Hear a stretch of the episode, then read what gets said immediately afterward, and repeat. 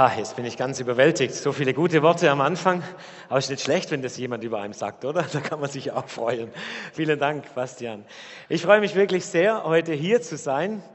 Und es ist mir jetzt ehrlich gesagt auch ein bisschen eine Ehre, weil ihr müsst wissen, ich bin ja ein Wahlbadener. Ja, ich wohne jetzt zwar in Karlsruhe, aber ich bin, wie man schon hört, ja, genau, von hier. Also ich komme ja auch nicht ganz hier, sondern Dettingen, Bad Urach und ich komme aus einem, äh, ist da jemand von da? Schön. Ich komme aus einem recht, recht bürgerlichen, konservativen, vom schwäbischen, württembergischen Pietismus geprägten Elternhaus, der Papa Posaunenchorleiter. Und ich sage es euch mal so, als ich ICF-Pastor geworden bin, dann ging bei meinen Eltern erstmal das Licht aus. Die haben gedacht, ja, was macht er denn jetzt, der Junge? Und äh, wenn ich Ihnen oder wenn ihr meiner Mutter jetzt erzählen würdet, dass ich heute bei der Evangelischen Allianz Stuttgart war und gesprochen habe, dann würde sie wahrscheinlich so ein lächelndes Grinsen auf dem Gesicht haben, ein bisschen stolz sein und denken, Hanna ist ja doch noch was aus ihm Woche. Jetzt mal ohne Witz, so wäre das. Weil das ist jetzt auch in Kürze gesagt die Bandbreite meines Lebens, wo ich herkomme und wo ich heute stehe. Vielleicht hat es was mit Lernbereitschaft zu tun, Bastian, da hast du vielleicht schon recht, dass ich nicht mehr ganz da bin, wo ich vor 20, 30 Jahren war. Aber ich bin dankbar für das, wo ich herkomme. Das möchte ich doch sagen. Und das möchte ich heute auch in aller Öffentlichkeit sagen. Ich bin ja heute hier bei einem Allianzgottesdienst in Württemberg, in der Hauptstadt. Nicht nur von Württemberg, das haben die Badener noch nicht kapiert, aber es ist so.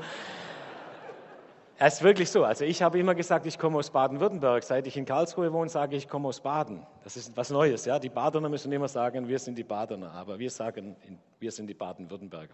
Aber das ist nur by the way, das weiß man hier gar nicht. Müsst ihr mal drüben leben, dann wisst ihr, was ich meine. drüben. Also, das heißt, ich, ich komme von diesen Wurzeln her. Und, und diese Wurzeln haben mich ausgemacht. Und Oft denke ich, dass wir es vielleicht in Karlsruhe bis heute nicht vermasselt haben und es ganz gut gegangen ist, auch mit allem, was Gott uns geschenkt hat, mit dem ICF Karlsruhe und dem starken Wachstum, hat, glaube ich, auch etwas mit diesen Wurzeln zu tun, die ich damals auch bekommen habe in diesem Dorf in Dettingen an der Erms wo ich im CVDM aufgewachsen bin, wo ich gelernt habe, was eine Ludwig-Hofacker-Konferenz für diese Region ist und auch die ganze Bewegung, wo ich gelernt habe, was der Süddeutsche Gemeinschaftsverband und der Altpietistische und was immer auch es alles gibt an Gemeinschaften, was der CVDM ist, was die Liebenzeller sind und mittendrin so diese evangelische Kirchengemeinde, zu der wir dann alle irgendwie gehört haben und doch nicht so richtig. Es war schon kompliziert, um das zu verstehen, aber es war gut und es hat mich geprägt. Es hat zu dem geführt, dass, dass ein Fundament Fundament meines Glaubens gelegt wurde, auf dem ich aufbauen konnte. Aus dieser evangelikalen Tradition komme ich. Und das wertschätze ich heute und habe ich mir vorgenommen, auch wertzuschätzen, ein Leben lang. Und ich glaube, das ist wirklich der Grund, warum wir heute noch theologisch, auch wenn wir viel Mutiges gewagt haben in den letzten Jahren, und das ja nicht nur wir in Karlsruhe, sondern viele andere ICF-Gemeinden und andere Kirchen ja auch zurzeit, auch wenn wir viel gewagt haben, sind wir doch auf Kurs geblieben. Dieses Fundament ist geblieben. Aber heute geht es ja um Sichtbarwerden in diesem Gottesdienst. Und ich habe festgestellt, das Fundament, ihr Lieben, das ich gerade so wertschätzend geschätzt habe, das ist unsichtbar. Ups. Das war das Erste, was mir aufgefallen ist. So sehr ich es auch schätze, das Fundament ist unsichtbar. Also wenn, wenn hier der Boden ist, auf dem ich stehe, und jemand ein Haus auf diesen Boden baut, dann sieht man das Haus, aber das Fundament sieht man nicht. Das Fundament ist nicht sichtbar. Und jetzt geht es heute darum, sichtbar zu werden. Und ich habe mir überlegt, ja, mei, klar, ohne Fundament kann das, was sichtbar ist, das Haus, das darauf gebaut wird, die Ausdrucksform, das, was alle sehen, natürlich nicht stehen. Aber wenn wir jetzt anfangen, das Fundament auszugraben und sichtbar zu machen, weil es so schön ist und weil wir es pflegen wollen und wertschätzen wollen, dann habe ich den Eindruck, machen wir auch nicht alles richtig, oder? Weil wer gräbt schon ein Fundament aus? Das Fundament ist übrigens auch nicht so, so sonderlich schön.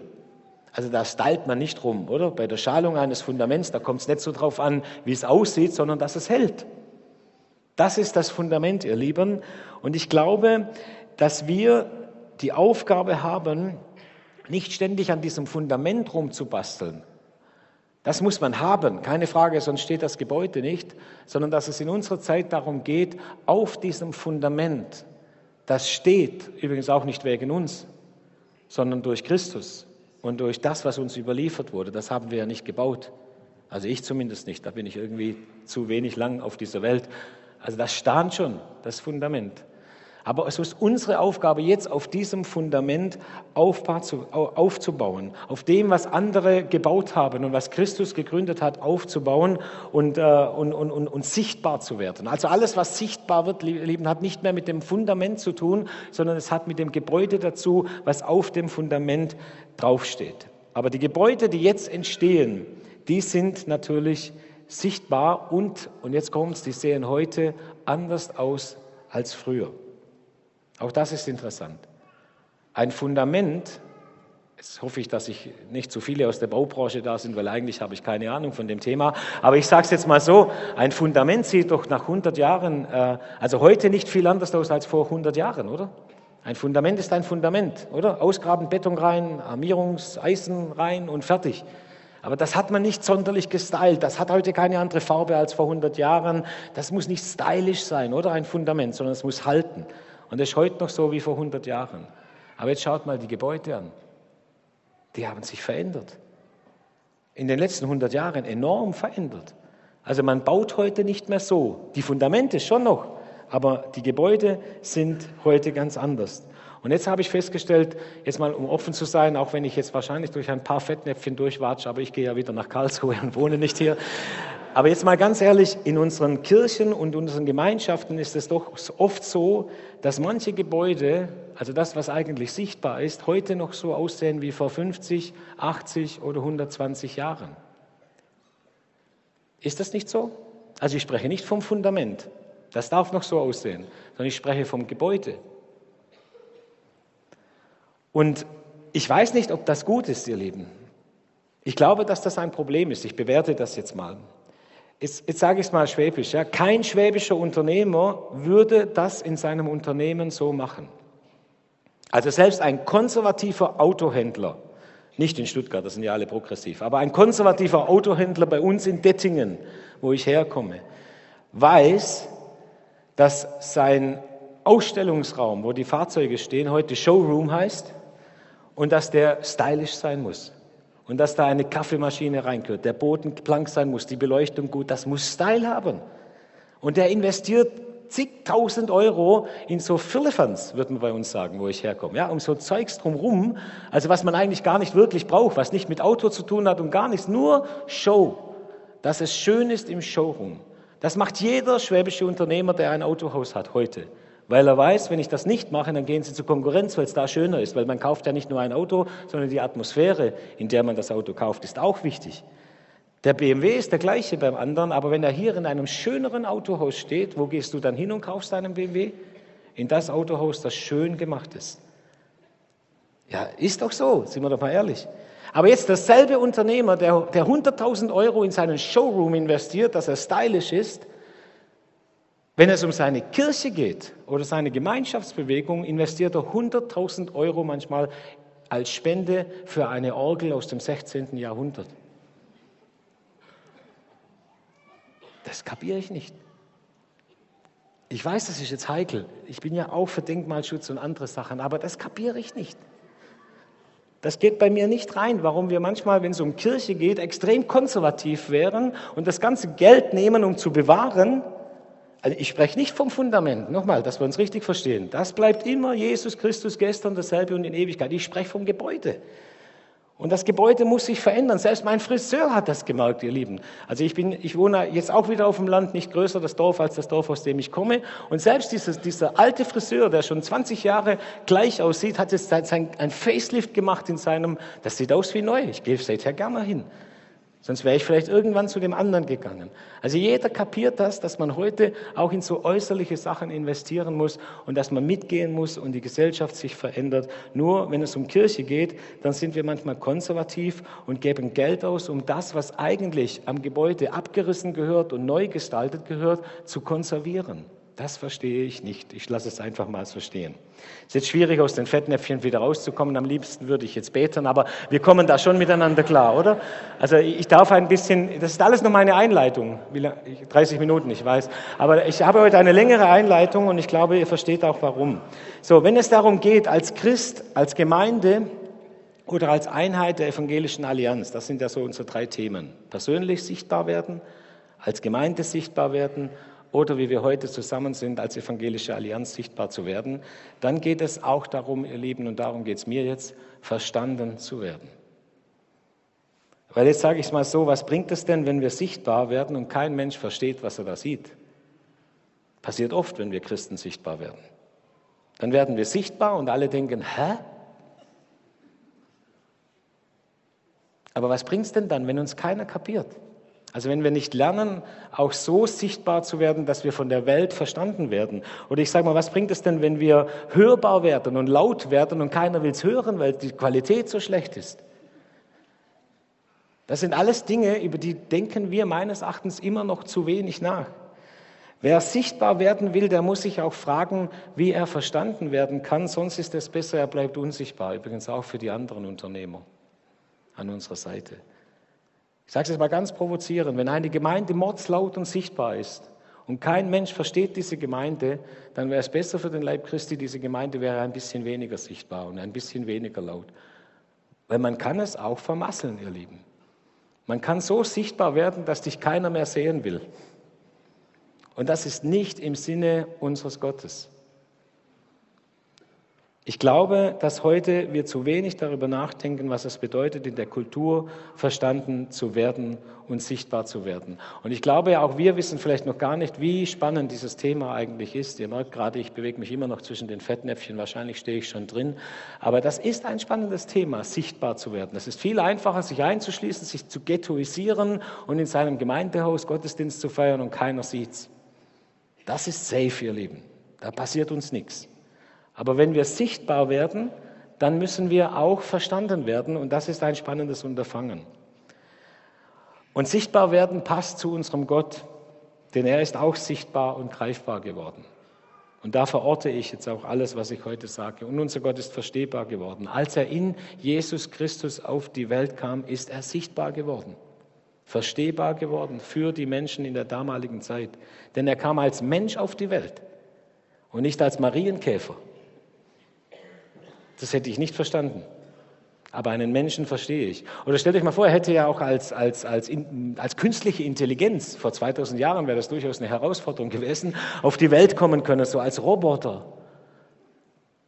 Jetzt guckt er mich so an, aber, aber ihr wisst, was dann passiert wäre, dann hätte kein Mensch verstanden, was der will. Weil das, das wäre einfach nicht verstehbar gewesen. Nein, wie ist Jesus oder wie ist Gott in Jesus Christus auf die Welt gekommen? Genau so, wie damals die Welt war. Er hatte die Hosen, beziehungsweise eben keine Hosen, die Gewänder an, die die Menschen damals trugen. Er sprach die Sprache und benutzte die Bilder, die die Menschen damals benutzten und gesprochen haben. Ich habe Lust zu sagen, dass unser Gott, als er in Jesus auf diese Welt kam, ankommen wollte. Haltet er das aus? Gott will ankommen? Also die, wo ankommen wollen, das waren bei uns im Dorf immer nicht die Christen. Das waren immer die anderen.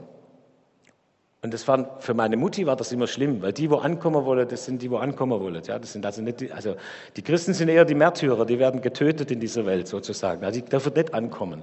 Also ankommen ist fast ein Zeichen für Nicht-Christsein und nicht ankommen ist ein Zeichen für Christsein. Ich bin jetzt mal sehr klischeehaft, aber wir müssen es verstehen.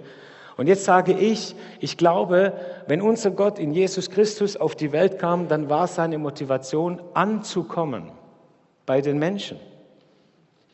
Weil er hätte es auch anders machen können und dann wäre es nicht so angekommen. Aber er kam als Mensch auf die Welt, weil er verstanden werden wollte. Er wusste, wenn er nicht ankommt, wird er nicht verstanden. Und wenn er nicht verstanden wird, dann, dann werden die Menschen nicht glauben, weil der Glaube kommt aus dem Hören.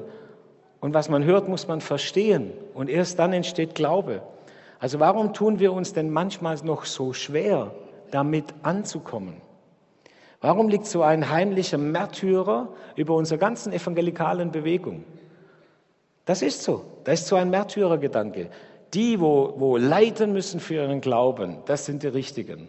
Und die, wo wenig leiden müssen, weil sie einfach zu gut ankommen, die haben sich wahrscheinlich schon so gut angepasst an die Welt, dass sie völlig verweltlicht sind. Das wirft man übrigens manchmal auch meiner Kirche vor und meiner Bewegung und vielen jungen Kirchen, die recht gut ankommen. Also ankommen ist verdächtig, oder? Ankommen ist verdächtig, weil die, wo ankommen, kommen doch bestimmt nur deswegen an, weil sie das Evangelium verleugnet, manche Dinge nicht predigen, verschweigen oder sich einfach zu gut anpassen. Ich glaube das nicht, ihr Lieben.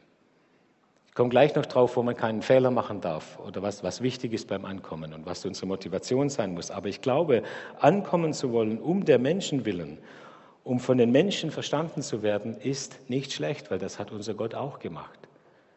Wenn wir allerdings nur ankommen wollen, um von allen Menschen geliebt zu werden, und da müssen wir jetzt aufpassen und ich manchmal auch als Pastor, als Mensch, dann ist das noch nicht die richtige Motivation. Wenn ich nur ankommen will, weil ich Angst habe vor Widerspruch oder vor Ablehnung, dann ist das nicht die richtige Motivation.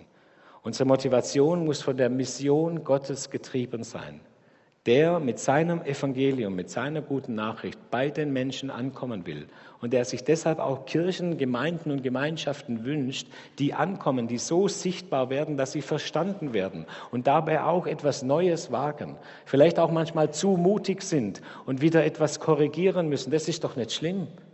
Wer hat uns denn gesagt, dass man keine Fehler machen darf? Wir haben einen Gott, der Sünden vergibt, das ist seine Hauptkompetenz. Und wir denken, wir müssten alles richtig machen. So ein Blödsinn. Und ihr wisst, man kann auch alles falsch machen, wenn man versucht, nichts falsch zu machen. Wie der eine Knecht, der sein Talent vergraben hat, weil er nichts falsch machen wollte, der nichts gewagt hat und am Ende doch alles falsch gemacht hat. Also lasst uns doch ein bisschen mutig sein beim Sichtbarwerden und auch versuchen, so sichtbar zu werden, dass uns die Menschen verstehen können. Das, was wir der Welt zu geben haben, sind nicht wir, das ist jetzt wichtig. Wir wollen nicht sichtbar sein, weil wir so eine tolle Kirche sind, weil wir so ein toller Gemeinschaftsverband sind oder weil ich so ein toller Prediger oder das ist alles Quatsch. Das sind alles egozentrische Motivationen. Nein, wir wollen sichtbar werden in dieser Welt und verstanden werden, weil wir eine gute Nachricht haben, nämlich das Evangelium. Und das Evangelium ist eine gute Nachricht für alle Menschen. Für alle Menschen. Es sind noch nicht alle hier, das wissen wir. Auch nicht alle Kulturen, da ist noch vieles zu tun. Also ist, im Prinzip ist das kein schlechtes Produkt, was wir zu verkaufen haben, oder? Also zu vermarkten haben. Das Evangelium, eine gute Nachricht. Also ich finde, es gibt Männer und Frauen, die müssen in dieser Welt schlechtere Produkte verkaufen. Staubsauger zum Beispiel, die 800 Euro kosten und trotzdem kaputt gehen. Es wäre mir peinlich, wenn ich deswegen gehen müsste. Aber das Evangelium ist eine gute Nachricht. Und das ist das Produkt, das uns vom Himmel anvertraut ist als Kirchen und als einzelne Menschen. Und das dürfen wir an den Mann bringen. Wir tun uns allerdings immer noch schwer, den Inhalt und die Form bei unserem Produkt zu unterscheiden. Und ich glaube, dass wir das lernen müssen. Der Inhalt, das Evangelium, der ist uns gegeben, ihr Lieben. Der ist uns überliefert und hat wieder etwas auch mit dem Fundament zu tun natürlich. Den können wir nicht erfinden. Der, der muss sich an der Bibel festmachen und der ist gegeben. Über den brauchen wir eigentlich als evangelikale Bewegung auch nicht diskutieren. Der, der ist einfach da das ist, hat was mit Jesus zu tun und Jesus ist gestern und heute und dasselbe in Ewigkeit und so. Aber die Form, also die Gestalt, das Haus, das wir aufbauen auf diesem Fundament, das unterliegt dem gesellschaftlichen Wandel. Ja, wenn das nach zehn Jahren, nach 20 Jahren sich nicht immer wieder anpasst und verändert, dann kann es sein, dass wir den Zug verpassen. Wir haben uns in unserem Movement, also im ICF-Movement haben wir gesagt, wir fragen uns ständig, das ist einer unserer Werte, wie Kirche sein muss, damit sie, oh, liebe Zeit, Karin, hilf mir, damit sie Menschen von heute anspricht. Ich kann es noch nicht einmal auswendig, verzeiht mir, aber ich weiß, wie es gemeint ist. Ja? Also, und, und wisst ihr, was das wichtigste Wort ist in diesem Satz? Wir fragen uns ständig, wie Kirche sein muss, damit sie von den Menschen von heute verstanden wird. Was das wichtigste Wort ist, ständig. Wir fragen uns nicht alle 25 Jahre, wie Kirche sein muss, auf einer Konferenz oder auf einer Klausur. Wir fragen uns ständig, jeden Sonntag. Bei jeder Vorbereitung des Gottesdienstes. Ständig immer wieder neu. Wir fragen uns ständig, äh, ob unser Raum, den wir vor zehn Jahren schön gemacht hat, nicht ein Facelift bräuchte. Ob da sich nicht etwas verändern müsste nach zehn Jahren. Da hat sich nämlich gestalterisch ganz schön was getan in zehn Jahren. Nur nicht bei uns in unserem Foyer, das wir immer noch für top modern halten natürlich, weil wir kennen ja kein anderes. Aber lass mal die Leute kommen von außen, die sagen, na ja, die Sofas von Ikea, die gab es vor zehn Jahren. Gell? Und dann merkst du, oh, oh, auch wir im ICF Karlsruhe, ja, die wir vielleicht in manchen Punkten in Karlsruhe die Avantgarde sind, aber auch wir müssen aufpassen. So schnell bleibst du stehen und hast dich daran gewöhnt und denkst, du wärst vorne dabei und merkst gar nicht, dass du schon wieder links und rechts überholt worden bist. Und das klingt jetzt ein bisschen sehr weltlich, ich weiß, aber wir leben nun mal als Kirche in dieser Welt. Wir müssen uns mit diesem gesellschaftlichen Wandel befassen. Und jetzt kommt die Herausforderung beim Sichtbarwerden. Sichtbar wird für die Welt zunächst einmal hauptsächlich das Äußere, ihr Lieben. Das Äußere kapiert die Welt. Das, was uns so wichtig ist, die Inhalte, das Innere, das kapiert erstmal kein Mensch. Also wenn ich an meinen Nachbarn denke, der, der ist mit 40 zum ersten Mal in, meine, in unsere Kirche gekommen, auf einer Männerkonferenz und gleich am Sonntag drauf dann mit seiner Lebensgefährtin in unsere Kirche.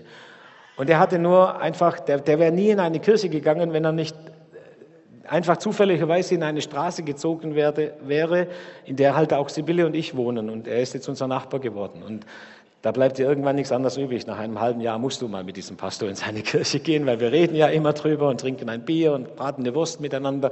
Und immer wieder geht es natürlich um Kirche. Und dann ist er mal mitgegangen. Ihr Lieben, der hat gar nichts kapiert von den vielen Dingen, die ich da gepredigt habe an dem Sonntag. Aber eines hat er ziemlich schnell kapiert. Ob es ihm gefallen hat oder nicht, ich sage es mal ganz einfach. Ob er sich wohlgefühlt hat oder nicht. Dann hat er, es war kurz vor Weihnachten, geholfen, beim Weihnachtsmarkt aufzubauen. Acht Männer, schon kernige Männer und er. Er kannte keinen und sie kannten ihn nicht. Ich war dabei, weil ich meinen Nachbarn nicht allein mit diesen acht Männern lassen wollte. Und dann, ja, ich wollte ja, dass es gut geht. Und, äh, und dann hat, hat er sich ein bisschen getraut und hat einen Witz erzählt einen sehr schlüpfrigen Witz. Ziemlich unter der Gürtellinie. Und ich habe gebetet, weil ich wusste, ich kannte den Witz schon. Ich bin ja sein Nachbar. Und ich habe gebetet, das ist wirklich kein Scheiß. Ich habe, ich habe wirklich innerlich gebetet und habe gesagt, Jesus, bitte, hilf, dass die Männer lachen können über den Witz. Weil ich wusste, wenn sie nicht lachen können, dann hat mein Nachbar nichts zu lachen dann ist das voll blöd für ihn. Ja? Er, er denkt, er, macht, er, er outet sich und kommt man mit seiner Kultur, er hat ja keine Ahnung, wie das in einer christlichen Kultur ist oder ob man da über solche Witze lacht oder nicht. Aber wenn keiner gelacht hätte, das wäre für ihn schlimmer gewesen als eine schlechte Predigt. Weil dann hätte er gesagt, zu denen passe ich nicht, die können nicht über meinen Witz lachen. Die sind irgendwie anders wie ich. Der hätte das gar nicht bewertet. Der hätte die auch nicht schlecht gemacht, aber er hätte gesagt, das passt nicht mit uns. Und ich war Gott so dankbar, dass sie lachen konnten. Natürlich haben sie gelacht. Hätte ja auch sein können, sie dachten, sie dürfen nicht lachen, weil ich dabei bin als Pastor. Das hätte ja auch sein können. Aber sie waren ganz easy, weil wir sind da ziemlich easy. Und das hat mich gefreut. Und versteht ihr, diese äußerlichen Dinge, die mit Kultur zu tun haben, gar nicht mit dem Fundament unseres Glaubens und mit Inhalt, diese äußerlichen Dinge sind oft der Grund, ob Menschen wiederkommen, ob sie sagen, da passe ich dazu, da habe ich mich wohlgefühlt oder nicht wiederkommen. Und deswegen glaube ich, wir sind zu wenig mit Äußerlichkeiten beschäftigt mit dem Firlefanz, wie man bei mir früher gesagt hat in der Gemeinde. Wir sind zu wenig damit beschäftigt, mit Kultur. Wir sind extrem viel mit Theologie und Inhalt beschäftigt. Die meisten Bücher drehen sich auch um diese Themen. Jetzt auch um Leiterschaft. Aber Kultur, ihr Lieben, ist das Entscheidende. Kultur entscheidet darüber, ob mein Nachbar bleibt oder wieder geht. Und ob er bleibt oder wieder geht, entscheidet darüber, ob er in dieser Kirche Jesus kennenlernt. Heute nach acht Jahren hat er Jesus kennengelernt hat seine Lebensfertin geheiratet und, und, und lebt heute im Glauben mit uns in der Gemeinschaft. Das freut mich riesig, obwohl ich schon nicht mehr in dieser Nachbarschaft wohne. Er ist geblieben. Und es könnte sein, dass es an diesen acht Männern lag, oder zumindest war das ein Schritt in die richtige Richtung. Warum habe ich euch das alles erzählt? Warum so eine lange Einleitung? Keine Sorge, jetzt fängt nicht erst die Predigt an. Es kommt ein kurzer Schluss. Aber ich habe euch das aus drei Gründen erzählt. Erstens, das Unternehmen, Kirche und Gemeinde hat ein prima Produkt das Evangelium. Und das soll sichtbar werden. Das muss an den Mann. Und diesem Produkt, das muss man jetzt auch mal gut reformatorisch sagen, ist nichts hinzuzufügen. Ja? Auch wir neuen Ausdrucksformen von Gemeinden, viel zu laut, viel zu bunt oder viel zu was weiß ich, wir fügen dem Produkt hoffentlich nichts dazu. Es gilt immer noch Sola. Ja? Also das ist immer noch das, das, das Evangelium. Da gibt es nichts rumzuschrauben. Der Inhalt steht. Zweitens, wenn wir dieses Produkt an den Mann oder an die Frau bringen wollen, dann müssen wir sichtbar werden. sonst kommt nichts an. Wer in dieser Welt nicht sichtbar ist, der kommt nicht an in dieser Welt. Da kannst du beten, das ist auch wichtig, aber es ist mehr für die unsichtbare Welt. Aber du musst auch in der ganz normalen sichtbaren Welt sichtbar werden. Dies kann auf drei Ebenen geschehen, die spreche ich gleich noch kurz an. Persönlich, als Gemeinde und als Gemeinde, Gemeinschaft der Gemeinden, wie wir heute zusammen sind. Und drittens, wer sichtbar werden will, muss sich auch die Mühe machen, verstanden zu werden. Und das ist wichtig, ihr Lieben. Da verbringen wir manchmal zu wenig Zeit damit, wirklich verstanden zu werden. So, was das jetzt bedeutet auf diesen drei Ebenen, versteht es als Anregung. Ich möchte noch ein paar Gedanken sagen da hinein. Denn wie wir da rangehen, also wie wir jetzt sichtbar werden, das möchte ich schon noch sagen, das hat auch ein bisschen mit, mit, der, mit dem zu tun, wer wir sind, auch als Kirche. Es wäre schlimm, wenn es alle so machen würden wie die oder wie die oder wie die. Weil es ist schon gut und es gefällt Gott auch, dass wir eine bunte Vielfalt in diesem, in diesem Leib Christi sind. Und dass es auch Kirche gibt, von denen wir zwar den Eindruck haben, dass sie gar nicht so ganz so richtig sind, aber glaubt mir, auch durch die tut Gott sein Evangelium in die Welt hineinbringen. Selbst die, wo wir vielleicht theologisch unsere Fragen haben, Gott ist da ziemlich cool, wenn es um die Rettung von Menschen geht. Der hält da einiges aus, aus unserer Sicht betrachtet. Zudem wissen wir ja gar nicht, wie Gott die Dinge ganz genau sieht. Also lasst uns da auch ein bisschen locker werden und sagen, es geht darum, dass Menschen gesucht und gefunden werden und dass sie gerettet werden. Die Formen müssen zu uns passen. Ich sage immer, wenn, wenn, wenn jetzt das alles mit, mit Helene Fischer und der Volksmusik, das ist ja auch moderne Volksmusik, ja, sagt das Helene Fischer? Kennt man schon, ne? Also wenn das jetzt einfach die einzige Musik wäre, die noch ankommt, ich hätte einfach Mühe, also es wäre es wär nicht mein, wie, wie also manche fragen mich immer, warum macht ihr es so, wie ihr es macht im ICF? Warum seid ihr so? Da sage ich, wir können es nicht anders. Das ist der Stil, der zu uns passt. Wenn es jetzt andere auch so machen würden, nur weil sie denken, so müsste man es machen, zu denen das nicht passt, wäre das komisch. Aber wenn ich es jetzt mit Orgel und Posaunenchor noch versuchen würde, wo ich herkomme, dann würde ich sagen, das ist nicht mein Stil. Das heißt aber nicht, dass man mit dem Stil nichts erreicht. Wenn ich an meinen Schwiegervater denke, da kannst du viel richtig machen mit Orgel und Posaunenchor. Es muss nur ein Pfarrer noch dazu, der, der, der Tacheles schwätzen kann und dann, dann kommt er. Jeden Sonntag. Und ich komme, also meine Frau kommt aus einem nicht so äh, konservativ pietistischen Elternhaus. Ja? Aber der, der ist mit dem zu erreichen. Also es kommt bei den Formen wirklich auch darauf an, was zu uns passt. So, sichtbar werden erstens als Mensch, persönlich. Was bedeutet das, sichtbar zu werden als Mensch, als Christ? Gott baut sein Reich auf dieser Welt und sein Reich ist viel größer als seine Kirche und alle ihre Gemeinschaften. Ist uns das eigentlich klar? Also ich merke, Gott arbeitet bei mir gerade dran, weil wir Pastoren und wir Leiterinnen und Leiter, wir denken ja oft, dass die Erweckung mit uns beginnt, ja? Also, oder zumindest mit unseren Gemeinden, ich sage es mal ein bisschen demütiger.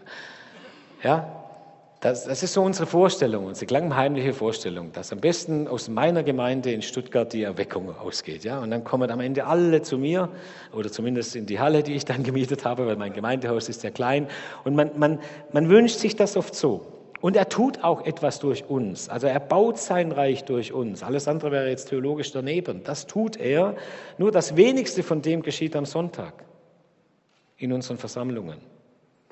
Ich sage immer gern, die Welt wird nicht am Sonntag verändert, sondern am Montag. Am Montag, wenn wir wieder zur Arbeit gehen. Wenn diese Menschen, die sich versammelt haben am Sonntag wie heute, am Montag wieder zur Arbeit gehen, auf den Campus gehen, in die Schulen gehen, wenn ihr Schüler seid, oder wenn ich meine Kinder zum Kindergarten bringe, als Mann oder als Frau, und dort noch ein Gespräch führe mit den anderen, die auch ihre Kinder abgeben oder abholen, da wird, das, wird die Welt verändert, ihr Lieben. Wenn wir da hineingehen. Oder wenn ich zusammen mit den Nachbarn die Tische fürs Straßenfest aufbaue. Ich hoffe, ihr seid da dabei als Christen, ja? Es gibt ja nichts Größeres, oder? Wenn man Christ ist und lebt in einer Straße, wo irgend so ein säkulares Straßenfest stattfindet. Nur bitte nicht Traktate mitbringen, sondern einfach ein Bier mittrinken und Tische aufbauen und da sein. Das ist sichtbar werden, persönlich. Das ist eine Riesenchance. Da sein, einfach ein netter Kerl sein. Glaub mir, ein, ein, netter Kerl oder eine nette Frau sein, mit der man sich gut unterhalten könnte, könnte mehr fürs Evangelium bedeuten, weil die wissen schon, dass du ein frommer Hund bist oder eine fromme Frau bist. Das haben die schon längst rausgekriegt. Das musst du ihnen nicht sagen. Sondern ihre Frage ist jetzt, kann man mit dem ein Bier trinken? Das ist die Frage beim Straßenfest, die sich für deine Nachbarn stellt. Nicht, was hat der zu sagen, sondern kann der auch mal seine Klappe halten, obwohl er Pastor ist. Das hat mir mal einer gesagt. Also nachher, als wir schon das Bier getrunken haben. Ja, das sind ganz andere Fragen. Wir, wir denken oft, also wir, wir hätten da so eine Mission, aber die Mission ist völlig einfach. Du musst nicht denken, wie kann ich das Evangelium verkündigen heute auf dem Straßenfest? Du verkündigst es schon, wenn du kommst. Allein deine Anwesenheit. Und wenn du jetzt noch ein netter Kerl bist, man sich gut mit dir unterhalten kann und ein Bier, du musst nicht Bier trinken, wenn du sonst auch keins trinkst. Aber wenn du sonst eins trinkst, dann trink gefälligst auf dem Straßenfest auch eins. Das wäre sonst scheinheilig. Und all diese Dinge sind entscheidend beim persönlich sichtbar werden. Versteht ihr? Und das Gleiche kannst du jetzt auf deine Firma übertragen. Ich jetzt, muss ich jetzt nicht übertragen. Das könnte man in tausend Beispiele hineinmachen. Wenn du im Krankenhaus arbeitest, wenn du als Schüler in die Schule gehst oder als Student auf dem Campus. Wir müssen da einfach, einfach da sein und, und irgendwie auf eine gute Weise als Christen auftauchen. Verstehbar, sichtbar. Sichtbar werden als Gemeinde. Das ist das Zweite. Jesus sagte mal in der Bergpredigt zu seinen Jüngern, ihr seid das Licht der Welt. Es kann die Stadt, die auf einem Berg liegt, nicht verborgen sein. Man zündet auch nicht ein Licht an und sitzt dann unter einen Scheffel, sondern auf einen Leuchter. So leuchtet es allen, die im Hause sind. Und jetzt hört mal an, das klingt schon ein bisschen fast überheblich. So lasst euer Licht leuchten vor den Leuten, damit sie eure guten Werke sehen und euren Vater im Himmel preisen. Und nochmal, die guten Werke sind, dass du Tische aufgebaut hast beim Straßenfest, nicht, dass du ein Traktat verteilst. Lass leuchten, baut Tische auf. Oder wenn du als Mechaniker wie ich drei Jahre in einem Betrieb arbeitest, ich habe mal Mechaniker gelernt, dann guck, dass du arbeitest und nicht missionierst, denn fürs Missionieren wirst du nicht bezahlt. Aber wenn du eine gute Arbeit machst als Christ, dann werden die anderen dich respektieren und vielleicht irgendwann auch mal fragen. Und vielleicht schenkt dir Gott eine Gelegenheit, ein Mandat, dann auch mal was sagen zu dürfen. Also lasst euer Licht leuchten. Hey, ihr seid das Licht der Welt, sagt der Herr Jesus bei der Bergpredigt zu seinen Jüngern und zu allen, die sonst noch zugehört haben. Zwei Dinge hat er nicht gesagt. Er hat nicht gesagt, du bist das Licht der Welt. Und er hat nicht gesagt, jetzt werdet doch endlich mal Licht der Welt. Es war kein so, so ein Imperativ, man macht mal jetzt ein bisschen mehr Licht, Leute. Hat er nicht gesagt.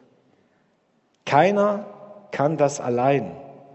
Er hat nicht gesagt, du bist das Licht der Welt, sondern er hat ihr gesagt. Wer meint, er könnte es allein, der ist ein Armleuchter, ihr Lieben. Eine Tranfunzel, jetzt sage ich es mal ganz provozierend. Das ist ein Witz. Das ist Stolz. Übrigens, auch als Gemeinde sollten wir es nicht denken, wir könnten es allein. Das drücken wir ja heute auch aus. Deshalb sind wir ja auch hier. Nein, keiner kann es allein. Er sagte nicht, du bist das Licht der Welt, sondern er sagte, ihr seid das Licht der Welt. Und das bedeutet, Licht zu sein in dieser Welt ist etwas, was man nur gemeinsam tun kann. Ihr. Und das ist das, was wir heute hier auch machen. Wir kommen zusammen, auch als Gemeinden, weil wir wissen, dass wir es alleine nicht sind. Und die Dunkelheit ist auch zu groß. Es reicht nicht aus, wenn eine Gemeinde brennt, lichterloh weil die brennt nur in ihrem Quartier. Für die Menschen, die sie erreicht, es braucht viele, die sich zusammentun, damit das Licht wirklich groß wird. Also keiner kann es allein. Und Jesus sagt, ihr seid, ihr müsst es nicht erst werden. Jesus weiß genau, was der Unterschied zwischen einem Möchtegern und einem Menschen mit Identität ist. Seine Jünger waren damals noch alle Möchtegerns, wenn ihr mich fragt. Die wären gern groß geworden. Ich sage mal, die Möchtegern, die möchten gern. Ja? Also die möchten gern was sein. Und das spürst du auch. Aber ein Mensch mit Identität, der ist etwas.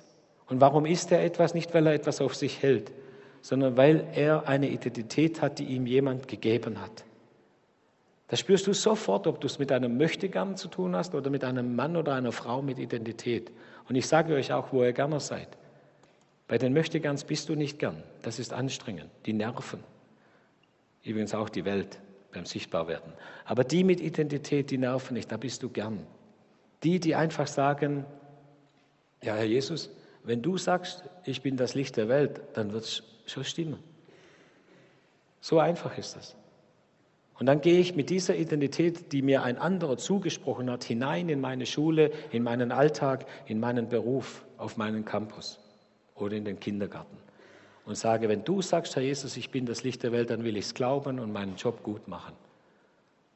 Oder meinen Tag gut leben und schauen, wo ich Licht hineinbringen kann. Und am besten tut man das jetzt mit ganz wenig Worten und mit viel Tische aufbauen.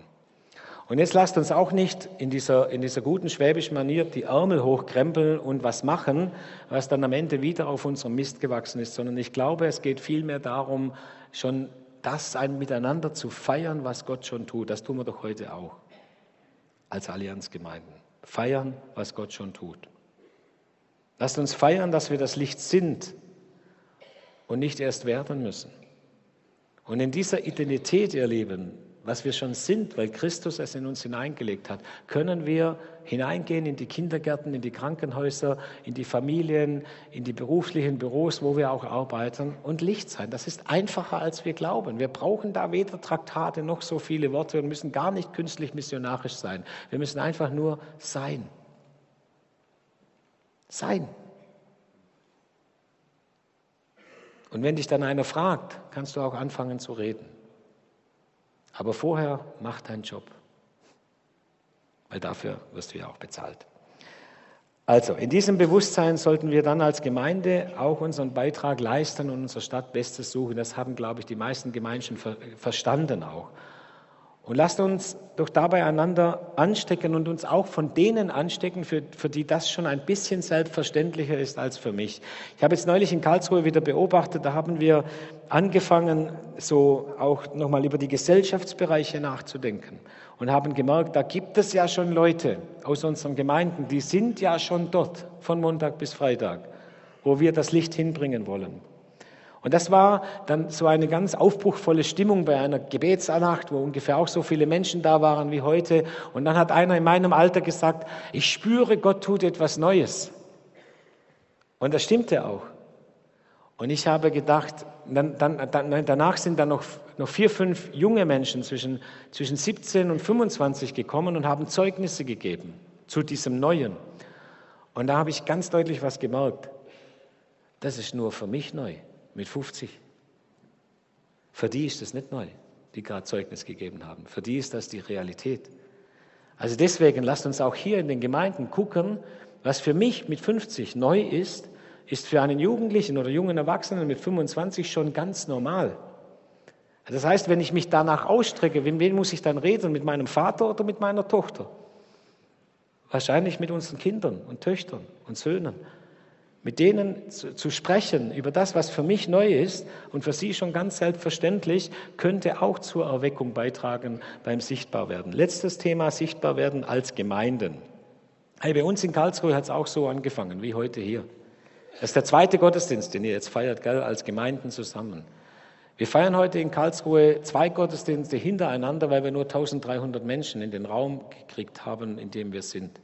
Und es hat genau so ähnlich angefangen, nur nicht so schnell mit so vielen. Also ihr seid ja jetzt schon über 1000 beim zweiten Gottesdienst. Wir haben mit 200, 400, 600 über zehn Jahre das aufgebaut. Heute lassen auch sehr viele Kirchen ihre Gottesdienste ausfallen, äh, fast alle Freikirchen auch. Und es kommen, überall, wie gesagt, über zweieinhalbtausend Menschen zusammen. Warum feiern wir diesen Gottesdienst in der Regel im Kongresszentrum, wenn es nicht gerade renoviert wird? Das Kongresszentrum ist sauteuer. Also nicht so billig wie die Liederhalle, ich glaube das. Oder? Ja, kostet auch was, gell? Hey, wir zahlen für einen Allianzgottesdienst, nur dass er mal ein paar Zahlen hat, zwischen 12.000 und 14.000 Euro mit Technik. Das ist der teuerste Gottesdienst, den ich in Süddeutschland je mit veranstaltet habe. Das ist schon viel Geld, oder? 12.000 bis 14.000 Euro für zwei Gottesdienste hintereinander im Kongresszentrum in Karlsruhe. Die passende Antwort müsste jetzt eigentlich lauten, ja, wir wollen halt sichtbar werden, oder? Deswegen sind wir nicht ins Missionswerk gegangen, da hätten nämlich auch anderthalbtausend reingepasst mit der Kuppelbau, sondern deswegen sind wir in die Welt, ins Kongresszentrum gegangen. Die Wahrheit ist aber viel simpler. Damals, wo es angefangen hat, da hat sich noch niemand getraut, ins Missionswerk zu gehen, weil man nicht so richtig wusste. Heute ist die Allianz da auf einer anderen Ebene. Und wir haben ehrlich gesagt auch diesen neutralen Raum gewählt, damit keine Gemeinde der Gastgeber ist und alle anderen kommen zu ihnen. Ist ja strategisch auch klug, aber es war nicht sichtbar zu werden. Jetzt muss ich euch was ganz Ehrliches sagen, das ist ein bisschen ernüchternd jetzt.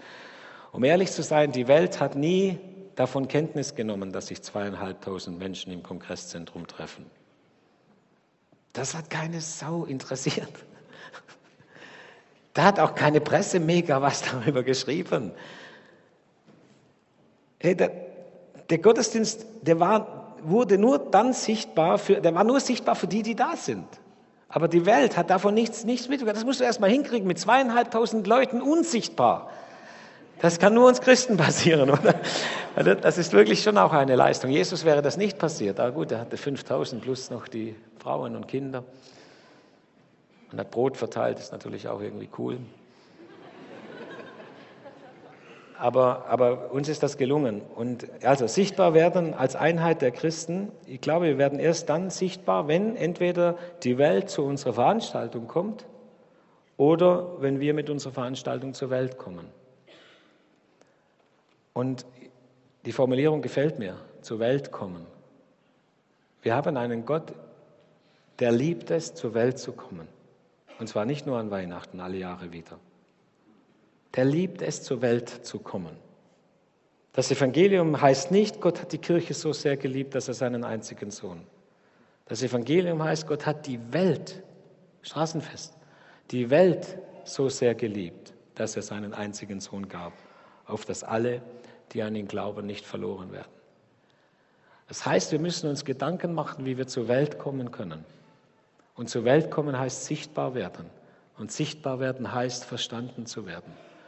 Und ich glaube, ich weiß, das war heute ein bisschen, aber ich bin eigentlich gar nicht so. Vielleicht war es ein bisschen stupfelig oder spitzig, wie ich manches formuliert habe. Das Allerwichtigste auch für uns in Karlsruhe ist, dass wir demütig zur Welt kommen. Wenn wir zur Welt kommen in dem Bewusstsein, dass wir denken, wir haben es und sage jetzt mal, wie man es richtig macht, das kannst du sowas von vergessen. Das stinkt zum Himmel. Kein Mensch will uns so. Aber wenn wir in aller Demut unseren Beitrag leisten, wenn wir von unten kommen und nicht von oben. Ihr werdet sehen, die Welt, die findet das gar nicht so schlecht, was Gott uns anvertraut hat. Denn das Evangelium ist eine gute Nachricht.